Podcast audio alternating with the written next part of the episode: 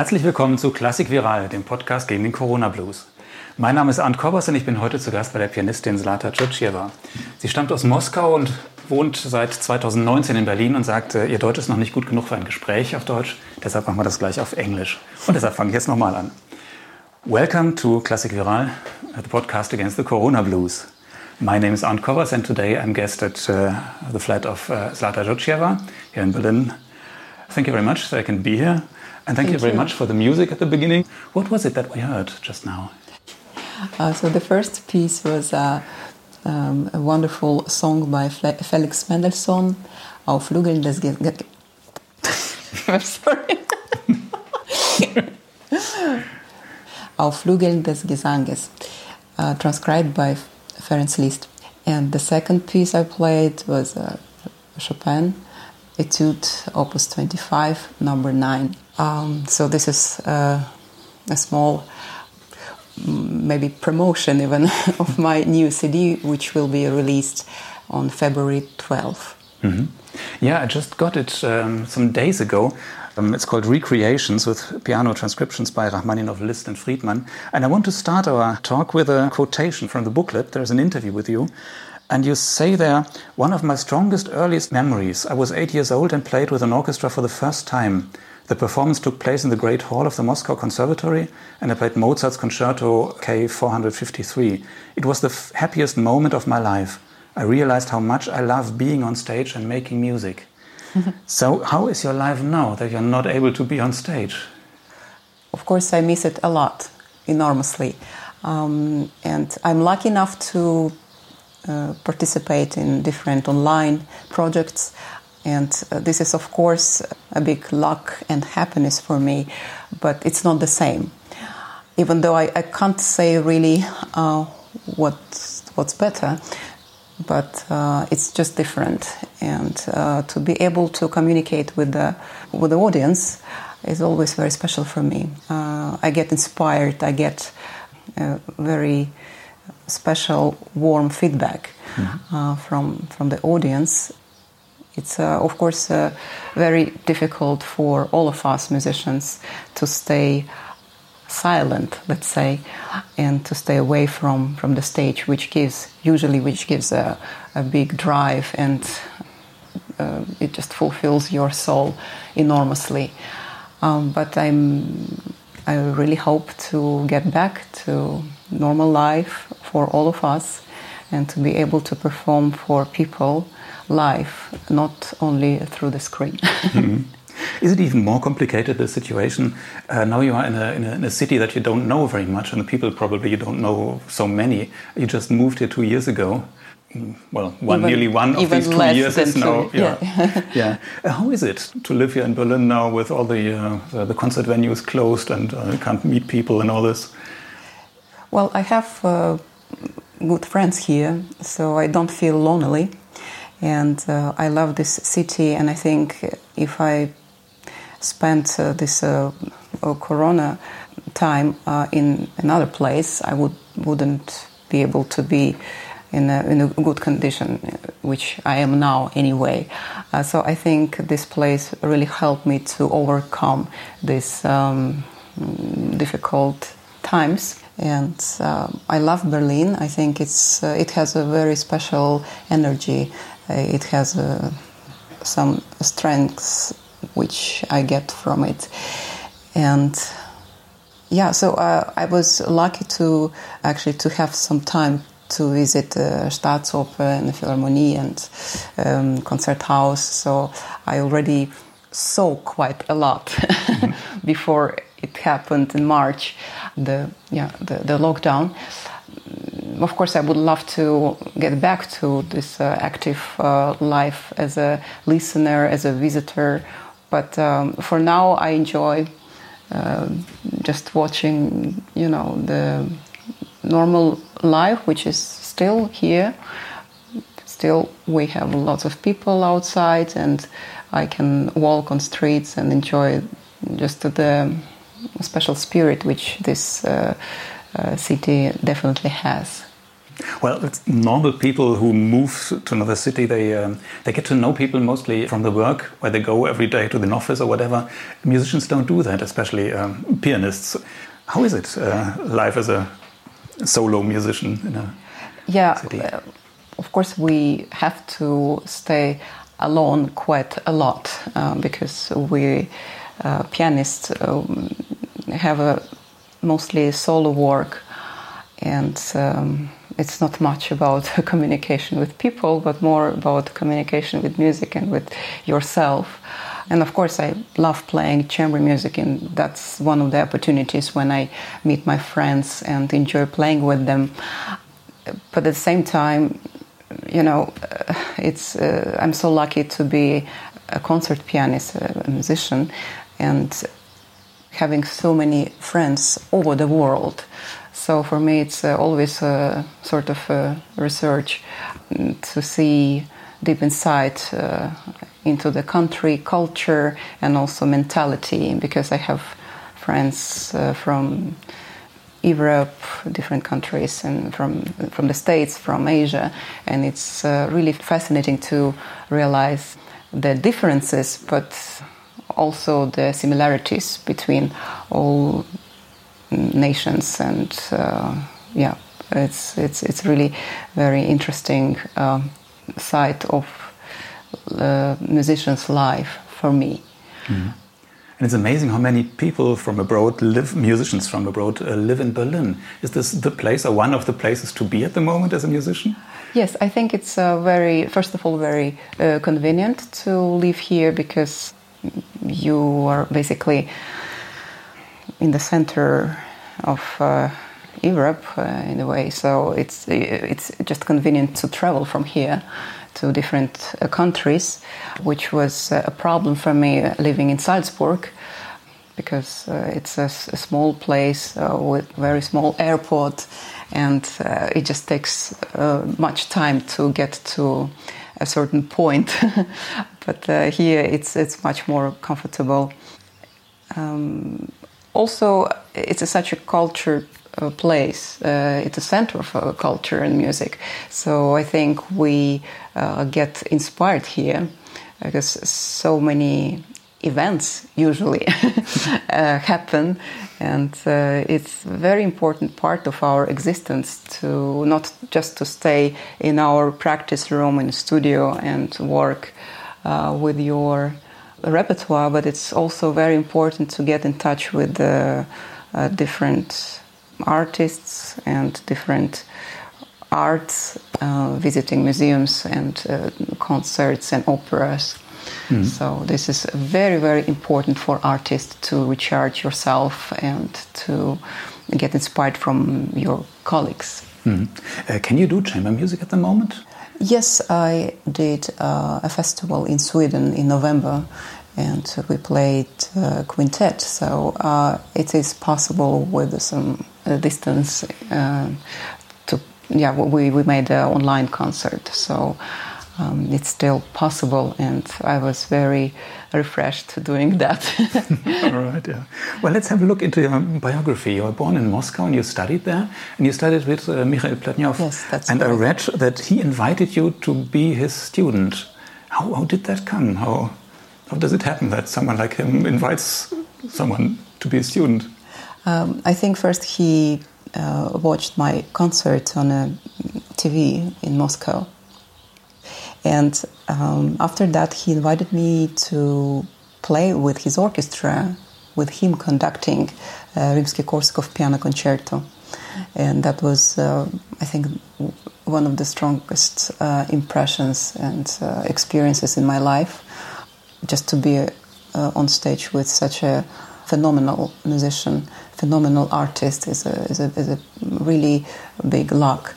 And after that, he offered me to study with him. Mm-hmm. And uh, for me, it was a, a, big challenge, of course. I was still uh, quite young, um, I think 14 years old. And uh, he was always one of my most favorite pianists. And of course, I was uh, scared a little bit.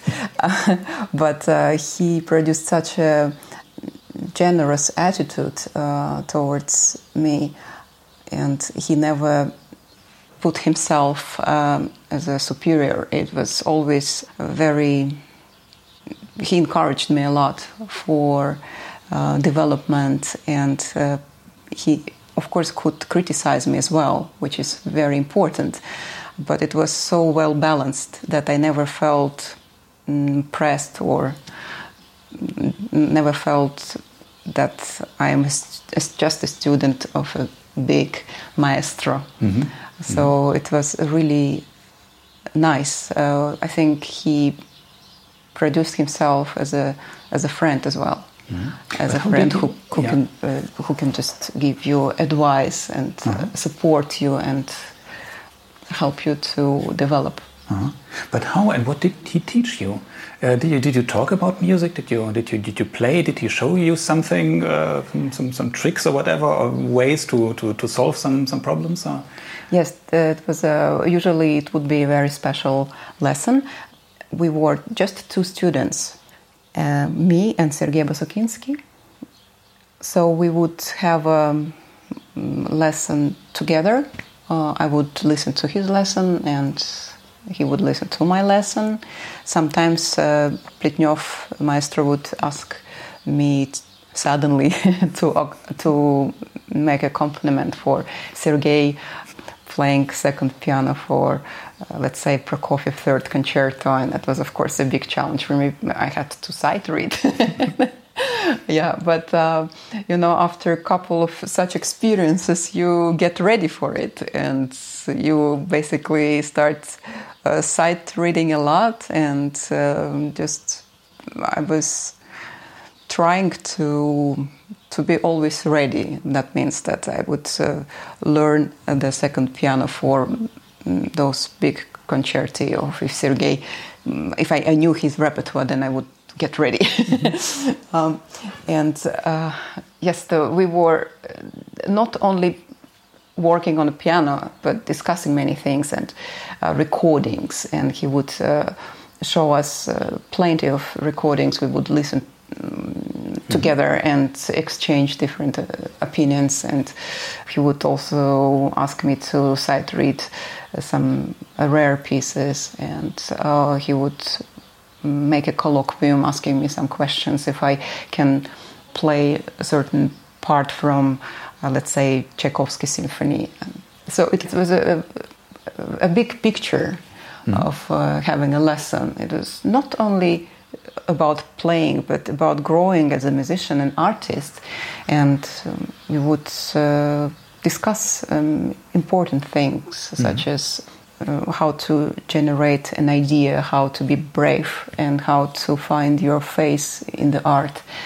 And I'm so uh, grateful to Maestro for opening uh, those doors for me, mm. which I think helped me to become artist, not just a student or just a pianist. Mm.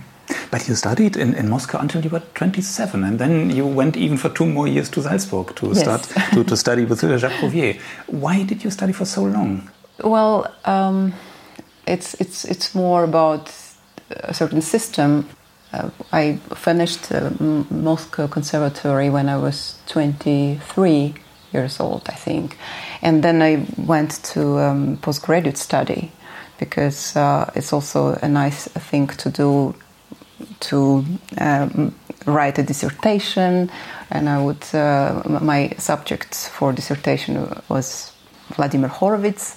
Uh, so it's uh, not only about piano, but mm, I mean the postgraduate study. It's also about making research and producing yourself as a a little bit as a scientist mm-hmm. in the musical field.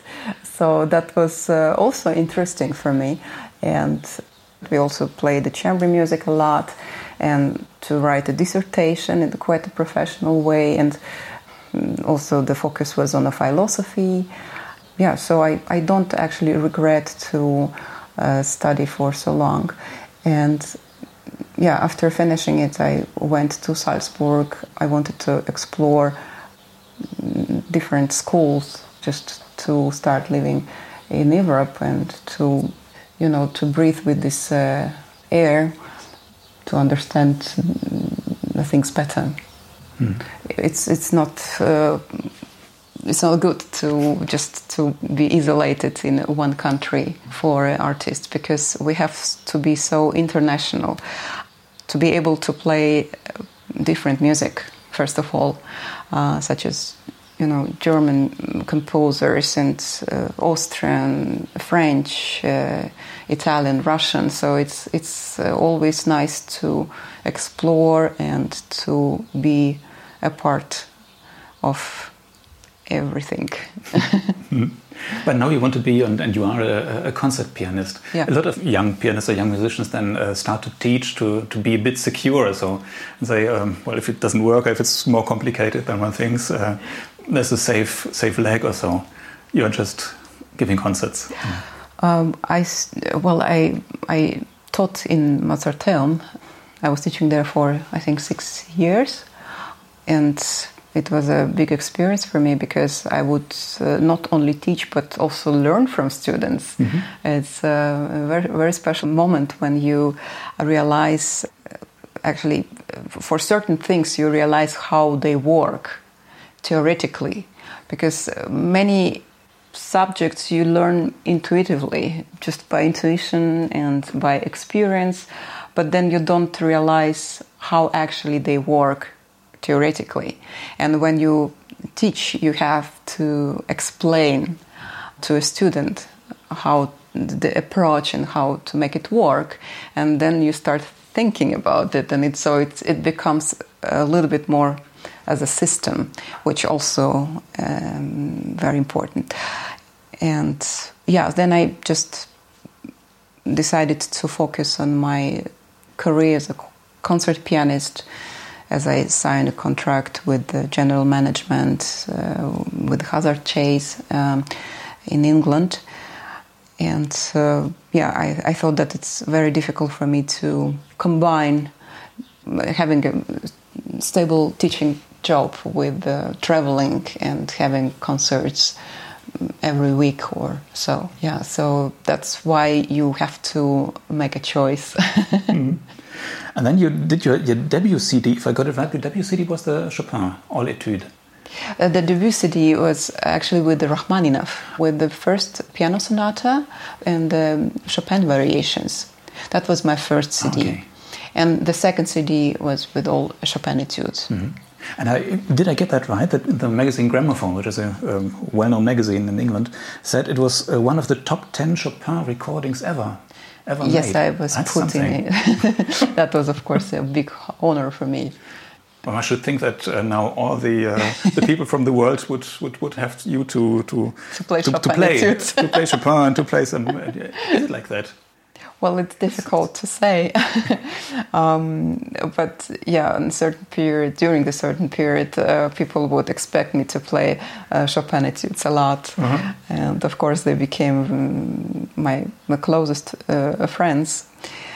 Yeah, so uh, actually, the Chopin etudes, any pianist can say that. Um, he or she got uh, to know Chopin etudes since um, they were very little, and with me it was the same. Basically, played my first etude when I was very little. I, I don't remember exactly, but maybe eight or nine years old. And of course, I played some of them, but an idea uh, to play them as a cycle means all of them 24 or even 27 etudes. This idea came to my mind when I was a student, and I had to prepare the graduation exam, the final exam to finish Moscow Conservatory. So, uh, of course, we always plan something special for this event, for this um, exam, and I thought to prepare the 24 etudes, Opus 10 and Opus 25. And that was a huge work for me, and uh, I even played them for a Richter competition for the semifinal round, and I was young and crazy, so I thought to just to play them without break, wow. all 24, uh, which I wouldn't do now because we we can, and maybe it's even better to make a break between two opuses a year ago in Brussels, I played uh, the 27 uh, etudes, and uh, so I, I, I, would make a break, of course, I, and then I, I would separate uh, the, the Opus 10 and 25. But when I was young, I, I thought, uh, well, it's, it's just interesting to play all of them uh, without break, and uh, it would take, I guess, about 50 minutes. Uh, with no break and uh, quite intensive 50 minutes. yeah, but I did it and I, I tried it many times uh, to get used to it. So I played in uh, some small concerts uh, just to try out, and it worked well. Um, but then I left them for a while, and when the second CD project came to my mind, then I, I, thought, why not to record the Chopin etudes and to get back to them? And my mission uh, for myself was to actually to overcome all technical difficulties um, with the means of uh, music. So it was a different work for me. As I knew them from before, the technical challenge was less for me, uh, less big. So I wouldn't work that much on a technique, but would try to make them sound as uh, uh, sketches, uh, so that I would convert the title etude into a more poetical way. For me, they just expressed so many um, interesting ideas, and uh, just to consider them as a as virtuoso works would be a little bit boring. I think they deserve much more than that. Uh, a precise a look into the mm, spiritual world and uh, poetic world, which is very, very big and uh, prominent mm-hmm. in these pieces. Mm-hmm. And then you thought, let's do the same with Rachmaninoff's etudes. Yes, but with Rachmaninoff etudes, it's already there because they're etude tableau. Mm-hmm. So with Chopin, it's still these works are considered to be uh, virtuoso works, first of all. So I wanted to change this uh, stereotype and to present them as um, just um, masterpieces and uh, works to enjoy music, first of all. But with Rachmaninoff, yeah, they're of course very challenging uh, technically wise, but it was maybe less challenge for me because mm-hmm. they don't exist as virtuoso works only. Mm-hmm. If I see it right, you, you, you play as well in concerts, not only, but, but a lot of Chopin, a lot of Rachmaninoff. Is that uh, is that your choice? And do you think it's it's good to focus musically on on uh, uh, on something? Um, well, before I played a lot of uh, works by Schumann, for example. I also played quite a lot um, Mozart and Prokofiev. You know, I think that we all have our uh, very specific um, individual world inside. And uh, I played many, many composers and some rare things and then modern things and uh, uh, also Baroque music. But then I realized that it's very important to see uh, your face uh, in music. Of course, it's very important to be um, everywhere in all styles and uh, to work with many composers. But at a certain age, you understand that it's important to present yourself as an artist. You have to collaborate with those composers who you feel very close to. Otherwise, it's very difficult to, to draw your portrait for audience. There can be some misunderstandings if you present the composer you don't really understand. And I feel that for yourself, of course, you can play everything, and we should play everything.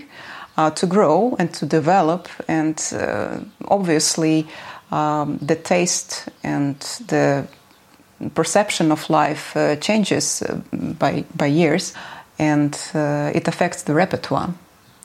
But at the same time, it's very important just to um, also to know yourself better and to present yourself as an artist uh, in a, the most true way. And then the repertoire plays the main key. It's, it's just, uh, it can describe you uh, in a more honest way. Mm. Now, in this new CD, you say it's uh, transcriptions by the three greatest pianists of all time. You're quoted here in the booklet, which is Liszt, Rachmaninoff, and then Ignaz Friedman. Yes. Why this choice? Why not Chopin or Horowitz? Why Friedman? The, uh, the Friedman was um, one of the greatest and last uh, romantic pianists. And uh, he has uh, amazing uh, transcriptions which are very much into Busoni world, much more than Rachmaninoff's transcriptions. So I wanted to, let's say, devote this um, album to the most fascinating pianists of all time, and this is, these are Franz Liszt, uh, Sergei Rachmaninoff, and Ignaz Friedman. And they're so different. Their approach to transcriptions are completely different, and uh, that was my main idea to actually to change the stereotype about transcription, because for most of uh, people, transcription means a virtuoso work, mm-hmm. brilliant, very prominent, and very sometimes even extrovert. But here I wanted to show that the transcription can be very different and can be also um, very intimate. And the main idea, I mean, the, the, the, the start of uh, this idea to make a transcriptions uh, CD came from my very big affection to towards uh, Schubert, and I always wanted to play to learn um, the songs of uh, Schubert transcribed by Liszt. Mm-hmm. So that was the the base mm-hmm. of my uh, idea of my project. And um, then I discovered beautiful songs uh, of Mendelssohn transcribed by Liszt. And then I found amazing transcriptions which uh, Ignaz Friedman did, and almost nobody knows about uh, them. Uh, I mean, some of his transcriptions are quite famous, but not all of them. And it's uh, quite a big uh, amount and of transcriptions he did to enrich his own repertoire. And yeah, so that was uh, very interesting work for me. I discovered uh, the Mahler uh, Symphony Number Three, uh, transcribed by Ignaz Friedman. So I thought this is a, great opportunity for me to perform on piano something of Mahler. Of course, I, I, I love him and always loved his uh, his music, but unfortunately, we don't have anything for solo piano um, written by him. So this was a really a, a big uh, opportunity for me. Mm -hmm. What I found uh, the most amazing maybe is at the beginning of the CD, for me as um, I, I, play violin, uh, to hear these these violin uh, three sets um, of, of, Bach, ah, Partita, yes. with harmonizations by Rachmaninoff. Yes, it's, uh, exactly. It's very, very surprising. yes, uh, actually, the um, Rachmaninoff's transcriptions are very, very prominent. They are very modified. I think, in case with Friedman, Friedman's transcriptions are more authentic, um, talking about the original work. Mm-hmm. Uh, so he doesn't modify that much. But since Rachmaninoff was uh, a genius composer, he probably it's just uh, it's actually also amazing this chemistry he builds between his language and uh, the language of original work and he doesn't destroy them. He just enriches them. It is just uh, so so uh, wonderful uh, how is able to do that because it's very it's very easy to destroy anything if you, if you put too much of yourself. Here, just it, it works so well that, of course, it's not only Bach. Mm-hmm. It's already very much Rachmaninoff, mm-hmm. but it works well. It works mm-hmm. amazing. And in case with Schubert, I think Liszt was very careful because it's really um, very easy to destroy this uh, fragile world of Schubert and uh, he kept it as, as, as authentic mm -hmm. as possible. Maybe still one word to Ignaz Friedman. Uh, I don't know him very much. What, what made him as a pianist special? And can you, can you recommend something to, to listen to? Well, he was very famous, first of all, mm -hmm. as a Chopin interpreter.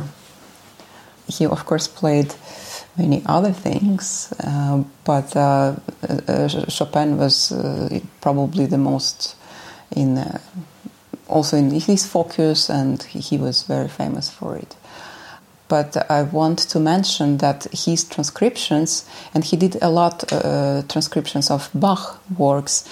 Um, uh, it's it's it's very close to they're close to uh, Busoni transcriptions because he knew him and uh, he I think he was very inspired. Mm-hmm. So um, we can hear a little bit of uh, those world of Busoni, Bach Busoni transcriptions in uh, uh, Brandenburg Concerto mm-hmm. um, of uh, Friedman or uh, some other works. Yeah, so he, he, he was very much into uh, this style, which Busoni created and Busoni was also very much influenced by uh, Franz Liszt.